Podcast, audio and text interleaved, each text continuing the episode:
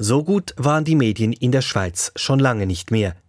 Zu diesem Schluss kommt das Jahrbuch der Qualität der Medien, das im Oktober erschienen ist. Aber der Befund täuscht. Die Medien, die Newsseiten und Zeitungen werden immer dünner. Und äh, wenn, wenn insbesondere Zeitungen immer dünner werden, wird es irgendwo auch einfacher, die Qualität hochzuhalten. Wir schauen uns die Hauptbefunde dieses Buches, das selbst übrigens immer dünner wird, gleich genauer an, sprechen über KI im Journalismus, die Weltwoche als Qualitätsmedium oder die Zahlungsbereitschaft der Menschen für Journalismus. In diesem Medientalk, diese Ausgabe gibt es auch im Abo, beispielsweise auf Spotify. Mein Name Salvador Atassoy. SRF 4 News Medientalk. 2010 erschien das erste Jahrbuch, eine kritische Auseinandersetzung mit der Medienlandschaft Schweiz unter der Leitung des Soziologen Kurt Imhof. Naja, eigentlich war es mehr ein Verriss der Medienlandschaft. Das Buch war damals fast 400 Seiten dick und eine Herausforderung. Heute ist das Jahrbuch kein Verriss mehr, sondern vielmehr eine tiefergehende Analyse auf 180 Seiten, die Jahr für Jahr dieselben Punkte betrachtet und darum einen Vergleich ziehen und eine Entwicklung ablesen kann. Verändert sich die Zahlungsbereitschaft, die Nutzerzahlen, die Themen? Das Buch gibt damit einen tiefen Einblick in das Herz des Schweizer Journalismus. Schon seit Jahren geben diese Befunde Anlass zur Sorge, schon seit Jahren berichten Medien vor allem dann gern über das Jahrbuch, wenn sie selbst in gutem Licht erscheinen. Um das Buch trotzdem im Gespräch zu halten, wird der Inhalt schon seit ein paar Jahren mit Vertiefungsstudien angereichert, zur Vielfalt der Themen in der Wirtschaftsberichterstattung etwa oder wie jüngst darüber, wie ausgewogen Medien in ihrer politischen Berichterstattung sind. Wenn wir also im Folgenden über die aktuelle Ausgabe sprechen, dann geht es um eine ganze Reihe von Themen, die erst im Zusammenspiel ihre richtige Wirkung entfalten. Mit im Gespräch dabei waren Marc Eisenecker, der übrigens auch schon an der ersten Ausgabe 2010 mitgewirkt hat. Heute leitet er als Nachfolger von Kurt Imhof das FÖG, das Forschungsinstitut Öffentlichkeit und Gesellschaft der Universität Zürich. Mit dabei war auch sein Stellvertreter am FÖG, Daniel Vogler. Unser erstes Thema künstliche Intelligenz, denn die Skepsis, welche Menschen im Umgang mit KI zeigen, überträgt sich offenbar auch auf den Journalismus. So lautet einer der Hauptbefunde des Jahrbuchs, sagt Marc Eisenecker. Das kann man so formulieren, ja, tatsächlich. Also es sind äh, doch äh, wenige Menschen, die KI-gefertigte journalistische Beiträge lesen würden. Genau gesagt 29 Prozent. Sehr viel würden äh, Beiträge lesen, die nicht von KI gefertigt sind. Deshalb kann man tatsächlich sagen, es gibt eine große Skepsis. Allerdings muss man auch sagen, wir stehen am Beginn einer Debatte. Noch nicht so viele Menschen, Bürgerinnen Bürger in der Schweiz haben jetzt konkret äh, auch Erfahrungen gemacht mit KI. Von daher sind wir uns auch sehr bewusst, wir haben zum Teil auch zu tun mit ähm, nicht gefestigten Einstellungen, mit Vorurteilen. Das kann sich auch noch ändern. Und äh, man muss auch vermuten, dass so der, der öffentliche Diskurs, der doch auch sehr kritisch war zu ChatGPT und generativer KI, da interveniert hat, also dass das auch beeinflusst hat, wie man KI wahrnimmt. Und dann hat sicher auch eine Rolle gespielt, dass doch viele Menschen auch Angst haben vor KI, ganz konkret vor Arbeitsverlust. Wie sehr nimmt man eigentlich wahr, dass KI ja längst im Alltag angekommen ist? Ich denke dann immer so an die automatisierten Durchsagen bei der SP beispielsweise, die ein riesen KI-Potenzial haben im mündlichen Bereich oder bei der Wahlberichterstattung, wenn es darum geht, automatisierte Prozesse aus Regionen online zugänglich zu machen. Also eigentlich ist KI ja schon längst im Alltag angekommen. Das ist richtig, aber glaube ich, in der breiten Bevölkerung ist das noch nicht so bewusst, dass KI in vielen Prozessen eine Rolle spielt. Rund 30 Prozent haben auch noch nicht davon gehört, dass KI im Journalismus schon eine bedeutende Rolle spielt. Das zeigt natürlich tatsächlich, dass wir ja am Anfang einer Meinungsdynamik sind und das auch weiter verfolgen müssen. Es geht ja noch so ein bisschen tiefer, weil da kommt diese Angst vor äh, Falschnachrichten, vor Fake News, vor äh, manipuliertem Journalismus. Die scheint bei KI noch etwas größer zu sein als sonst schon. Das ist so und da vermuten wir auch, dass das sehr viel zu tun hat, wie der Diskurs über ChatGPT gelaufen ist. Wir wissen ja, wie ChatGPT mittlerweile funktioniert. Das äh, war doch in Medien relativ stark thematisiert, dass da wortkombinatorisch statistisch ausgewertet werden und das kann natürlich zu Plattenfehlinformationen führen. Also auch wir haben das im wissenschaftlichen Kontext äh, gesehen, wenn man ChatGPT beispielsweise fragt, äh, gib mir Literaturbelege, gib mir Quellenbelege aus, dann halluziniert er wilde Dinge. Dann kommt der Hans Müller, weil Hans und Müller halt häufiger vorkommt äh, in seinen Datenbeständen. Also ChatGPT hat diese Fehler, diese Fehlinformationen produziert. Das ist eindeutig so. Äh, wir wissen auch, dass äh, es auch Probleme gibt in den Daten, auf die ChatGPT und generative KI äh, zurückgreift, im Sinne von, dass da auch Vorurteile abgebildet werden, Mehrheitsmeinungen, die gar nicht unbedingt eben der Wahrheit entsprechen müssen. Von daher, ja, es gibt diese Problematik, aber man muss auch sagen, diese Tools, die lernen sehr schnell, sie verbessern sich auch, sie müssen sich auch äh, verbessern, weil da stehen ja handfeste ökonomische Businessmodelle auch dahinter. Und wenn natürlich der Ruf ist, dass diese KI vor allem, äh, ich sage es ein bisschen hart Bullshit und Desinformation verbreiten, dann ist das nicht förderlich für, für das Geschäftsmodell dahinter. Und da sieht man doch, wie, wie rasant schnell diese Technologie sich auch verbessert hat in den letzten Wochen und Monaten. Wir haben jüngst in der Sendung auch über das Leistungsschutzrecht gesprochen. Da fiel das Stichwort KI auch, weil das natürlich in Zukunft sehr wichtig sein dürfte, wenn es um das Generieren von solchen Snippets geht, über die das Leistungsschutzrecht ja debattiert. Hat das jetzt auch einen Einfluss darauf, wie die Menschen KI wahrnehmen? Da wäre ich sehr, sehr vorsichtig, mal einfach so eins zu eins den, den Rückschluss zu nehmen auf das Leistungsschutzrecht. Wir haben diese Frage gestellt, natürlich den Leuten, würdet ihr es begrüßen, wenn die KI-Anbieter den Journalismus entschädigen, kompensieren würden, wenn man äh, in diesen Tools auf journalistische Daten zurückgreift? Da war eine großmehrheitliche Meinung, äh, 61 Prozent, dass man das gut finden würde. Also es geht um Kompensation durch ähm, KI-Anbieter, durch Plattformanbieter generell. Und das ist ja genau auch das Herzstück, sage ich mal, des Leistungsschutzrechtes. Und trotzdem geht es bei beiden Dingen um unterschiedliche Dinge. Also beim Leistungsschutzrecht geht es um, um die Snippets, um Linkvorschauen und KI-Tools verwerten natürlich auch ganze Beiträge. Das ist rein juristisch was völlig anderes. Und von daher wäre ich jetzt äh, Vorsicht, einfach eins zu eins eine Analogie zu schließen und zu sagen, ja, die Schweizer Bevölkerung unterstützt jetzt mit wehenden Fahnen das Leistungsschutzrecht. Kann man nicht sagen, es hat zumindest auf den Journalismus positiv einen Einfluss, wenn man sieht, wer ist bereit für was zu bezahlen, dann sagen die Menschen, bezahlen würde ich dann doch eher für menschgemachte Inhalte.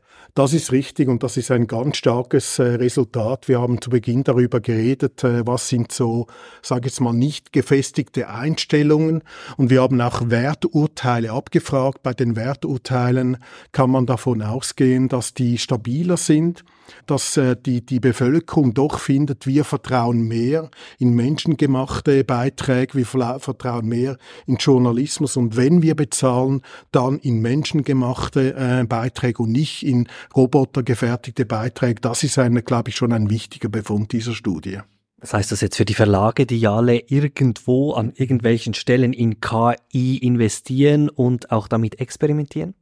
Ich glaube, das heißt vor allem also viele Dinge, aber wir haben ja gefordert oder empfohlen, dass man auf Transparenz viel Wert legt. Also im Moment glauben wir schon, dass so in der Bevölkerung noch ein bisschen eine Schwarz-Weiß-Wahrnehmung da ist. Ja, wenn KI im Spiel ist, dann werden einfach Beiträge integral mit künstlicher Intelligenz gefertigt. Und das ist ja überhaupt nicht der Fall. Also guter Journalismus, der KI einsetzt, da wird immer Menschenhand eine Rolle spielen. Man, muss vielleicht Quellen weiter recherchieren. Man muss das Resultat, den Output von KI auch validieren und überprüfen prüfen. Und glaube, das ganz wichtig, dass man das noch mehr auch vermittelt, dass KI nicht einfach heißt, nur KI oder keine KI, sondern dass KI und Menschen doch sehr eng intervenieren und dass letztlich der Journalismus und Menschen immer die Oberhand haben müssen, wenn sie das Vertrauen nicht verspielen äh, wollen. Und von daher das transparent zu machen und zu den Nutzerinnen zu bringen, ist, glaube ich, ganz, ganz wichtig.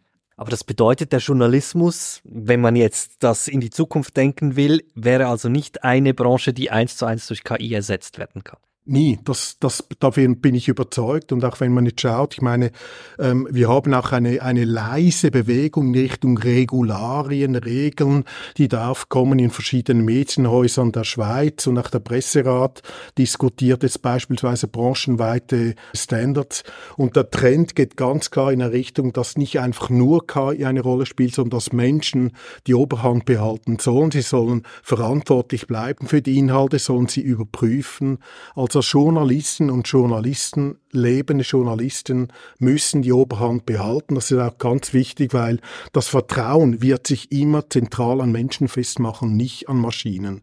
Und deshalb müssen Menschen, Journalistinnen, Journalisten immer die prominente Rolle spielen.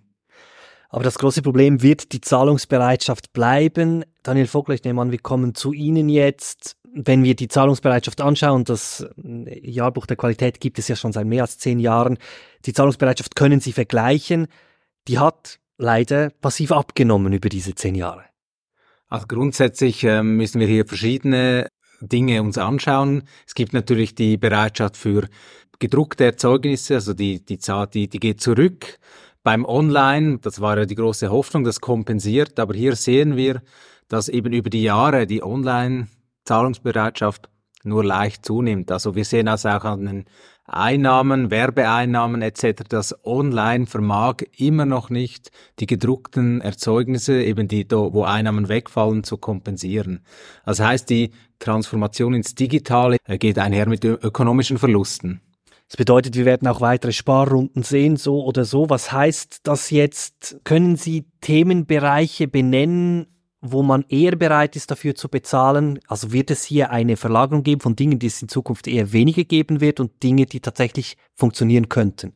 Das ist schwierig zu sagen. Im Moment geht man schon ein bisschen davon aus, dass ein Businessmodell für digitale News fehlen. Es geht da wahrscheinlich auch um Stellschrauben, die man versuchen kann zu justieren. Wir, wir haben im Jahrbuch ja gesagt, es gibt eine Zahlungsbereitschaft für positiven, konstruktiven Journalismus, also wo nicht nur Probleme bewirtschaftet werden, sondern auch Lösungen gezeigt werden. Also dieser konstruktive Journalismus kann ein Weg sein, um die Zahlungsbereitschaft in bei bestimmten Zielgruppen vielleicht etwas zu erhöhen. Gleichzeitig sehen wir aber nicht, dass die große Masse irgendwie da sich äh, umstimmen lässt.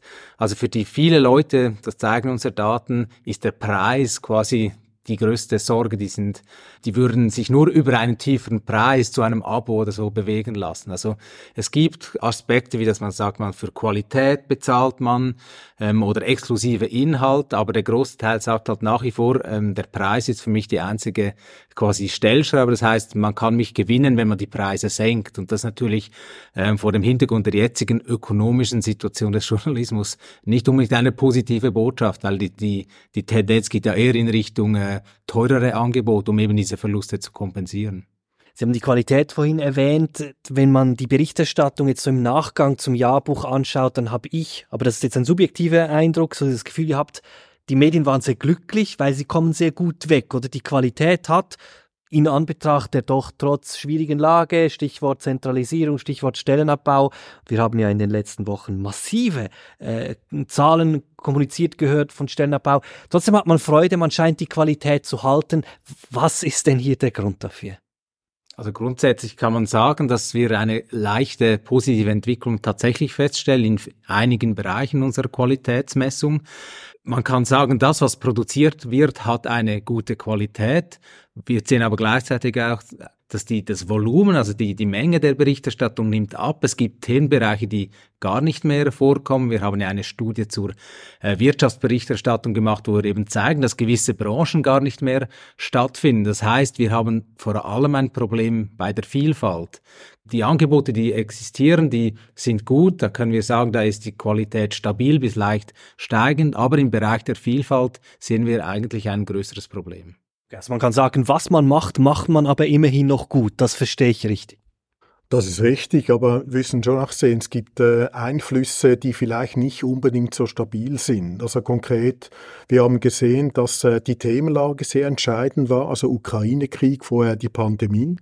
Das hat massiv interveniert, dass äh, die Medien mehr auf relevante Stoffgebiete sich konzentriert haben, auch Dinge mehr eingeordnet haben. Das stellt sich umgekehrt die Frage, was passiert, wenn wir diese Big Issues nicht mehr haben?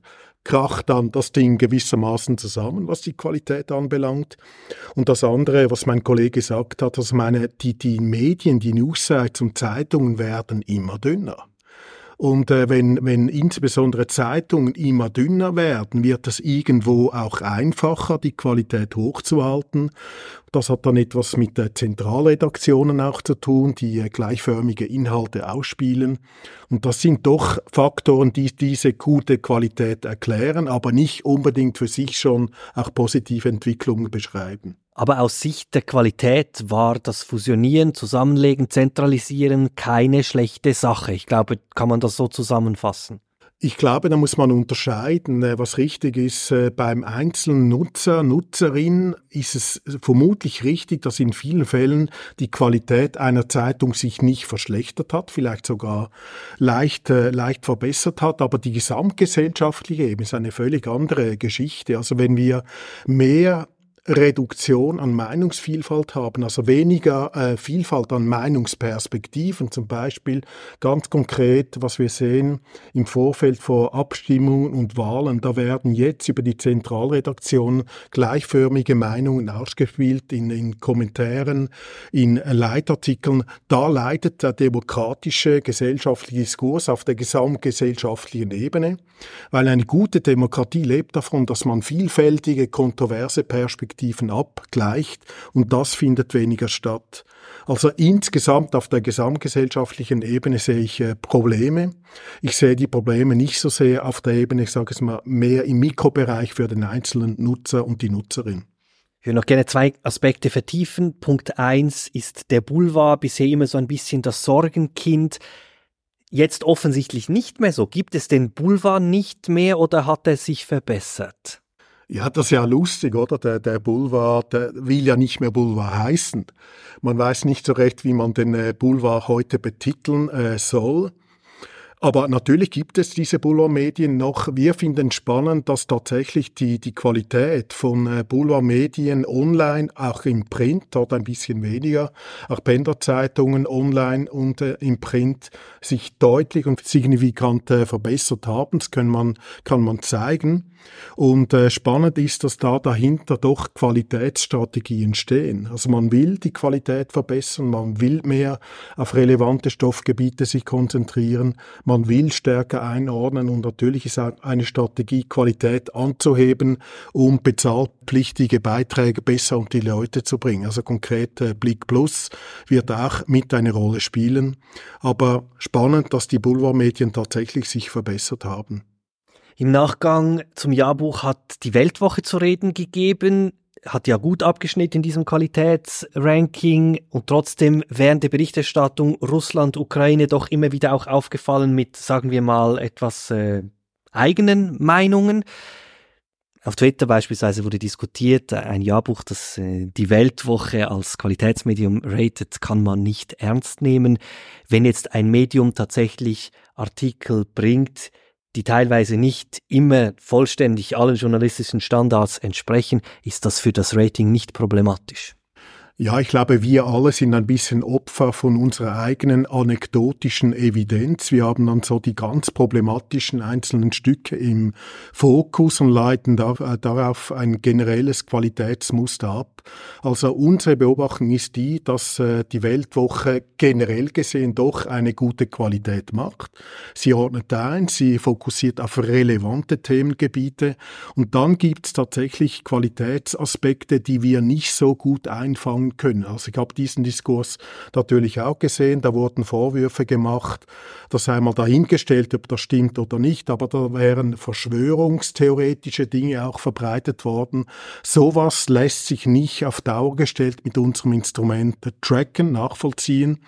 Und äh, wir diskutieren das natürlich auch. Also wie müssen wir unsere Messung ähm, verändern, vielleicht auch erweitern, um solche Dinge äh, mit erfassen zu können.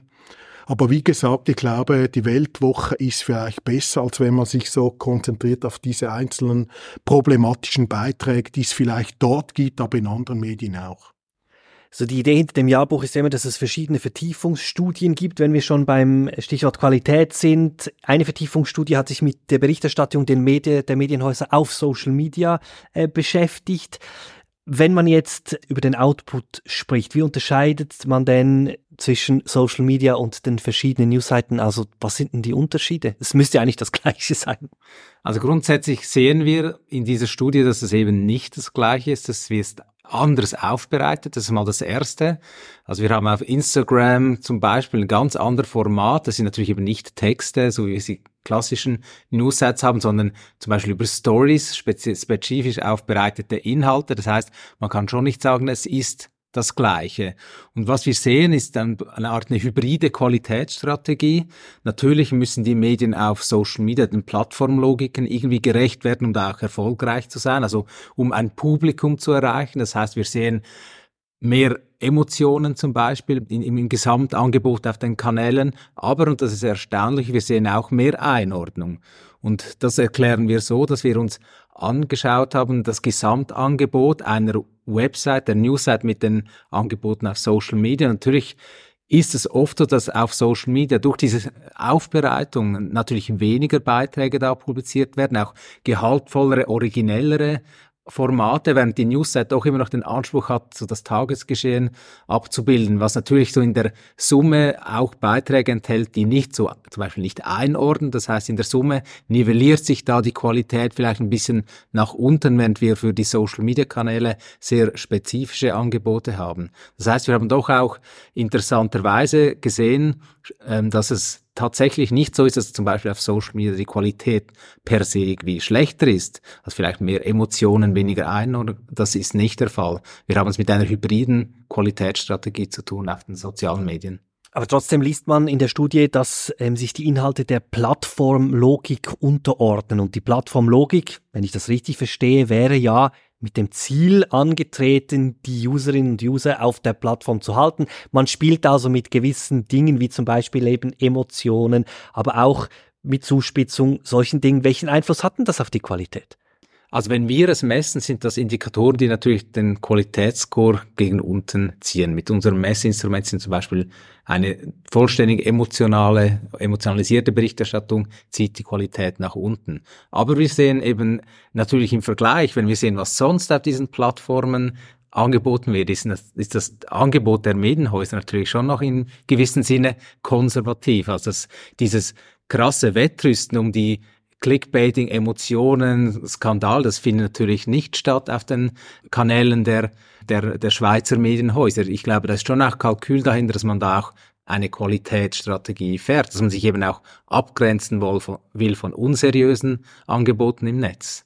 Aber das, also früher war es ja einfach so, dass man die Inhalte dann auch noch auf Social Media gepostet hat, so wie man sie schon sonst äh, hergestellt hat. Das Angleichen an die Plattformlogik zahlt sich das aus.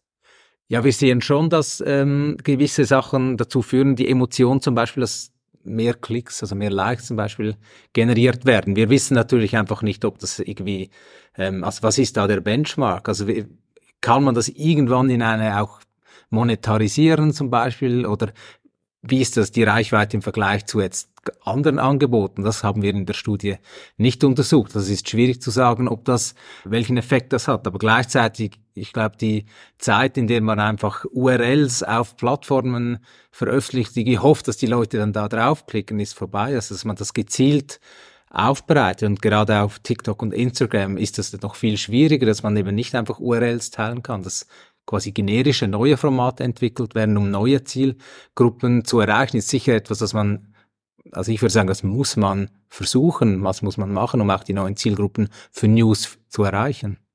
Das finde ich noch interessant, oder? Man ist offensichtlich erfolgreich auf Social Media unterwegs, das scheint sich auch bis zu einem gewissen Punkt auszuzahlen und trotzdem heißt denn das nicht unbedingt, dass man mehr Leute mit seinen News-Inhalten erreicht, oder täusche ich mich hier?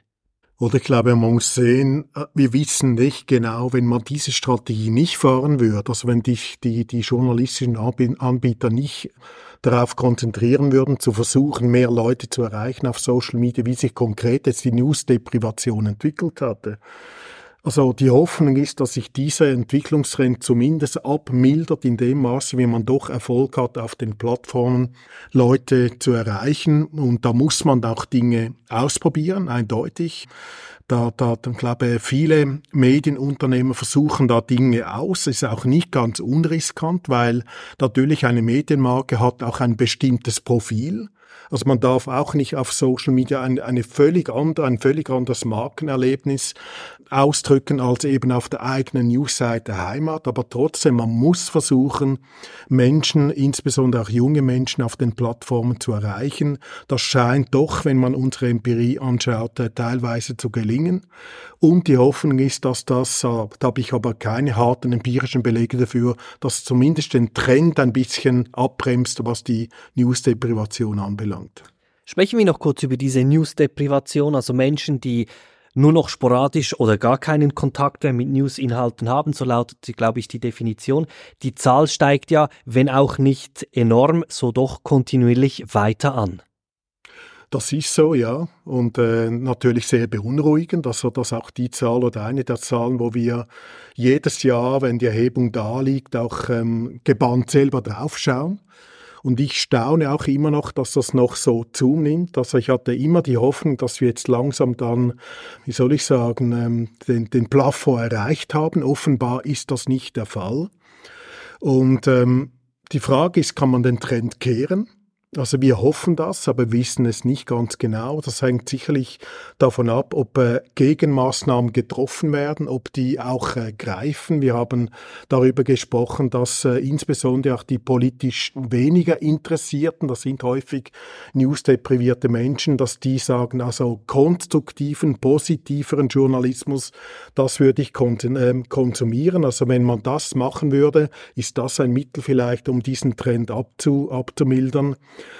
dann sagen wir schon länger, das ist vielleicht nicht das Alleroriginellste, aber ganz wichtig, dass man in Bildungsinstitutionen mehr für Journalismus wirbt. Journalismus muss der, dort eine größere Rolle spielen, dass man also wieder rein sozialisiert wird, auch Qualitätsunterschiede als solche erlernt wieder in Bildungsinstitutionen. Ähm, vielleicht ist auch ein Mittel, dass man den Journalismus auf den Plattformen besser auszeichnet. Ist auch etwas, was wir schon länger diskutieren, weil ein Grundproblem ist ja, dass Leute, die wenig Journalismus konsumieren, die Unterschiede zwischen Journalismus oder einer journalistischen Medienmarke und einer anderen Quelle gar nicht ähm, ähm, identifizieren können. Und von daher ist es vielleicht eine gute Idee, ja, den Journalismus auf den Plattformen zu taggen, wie wir sagen, so dass man ihn besser, besser wahrnehmen kann. Und in der Summe sind das vielleicht Maßnahmen, die helfen können, diesen Trend abzumildern. Wenn wir kurz die Zahlen anschauen, wir sind schon fast bei der Hälfte der Bevölkerung, ist das korrekt? Wir sind jetzt bei 43 Prozent, ja, das ist richtig. Und äh, zum Vorjahr, also satte 4 Prozent, äh, haben dann nochmals zugenommen. Wir sind jetzt bei insgesamt, wie gesagt, 43 Prozent. Wir müssen aber auch äh, das Repertoire, wie, wie, wir sagen, diese Nutzungsgruppe der News-Deprivierten genauer nochmals aufbohren. Das ist eine Aufgabe, die die Forschung hat, weil wir glauben doch auch, dass sich diese Gruppe intern stärker beginnt auszudifferenzieren und da genauer hinzuschauen, mal auch Unterschiede innerhalb dieser Nutzungsgruppe der News-Deprivierten ähm, äh, dingfest zu machen, das ist eine Aufgabe, die die Forschung konkret wir äh, machen müssen. Wir wissen ja schon ein bisschen einiges. Sie sind ja unterteilt nach Altersgruppen, nach Geschlecht, auch nach Bildung. Also solche Dinge wissen wir. Das wissen wir ja eindeutig, dass ähm, Frauen newsdeprivierter sind als Männer, dass es natürlich vor allem ähm, bildungsschwächere äh, Gruppen mehr stärker trifft, was die Newsdeprivation anbelangt. Aber man muss auch sagen, es ist auch nicht mehr nur ein Phänomen der Jungen. Wir haben ein starkes Wachstum in allen Altersgruppen und von daher muss man sagen, Newsdeprivation ist ein Massenphänomen geworden.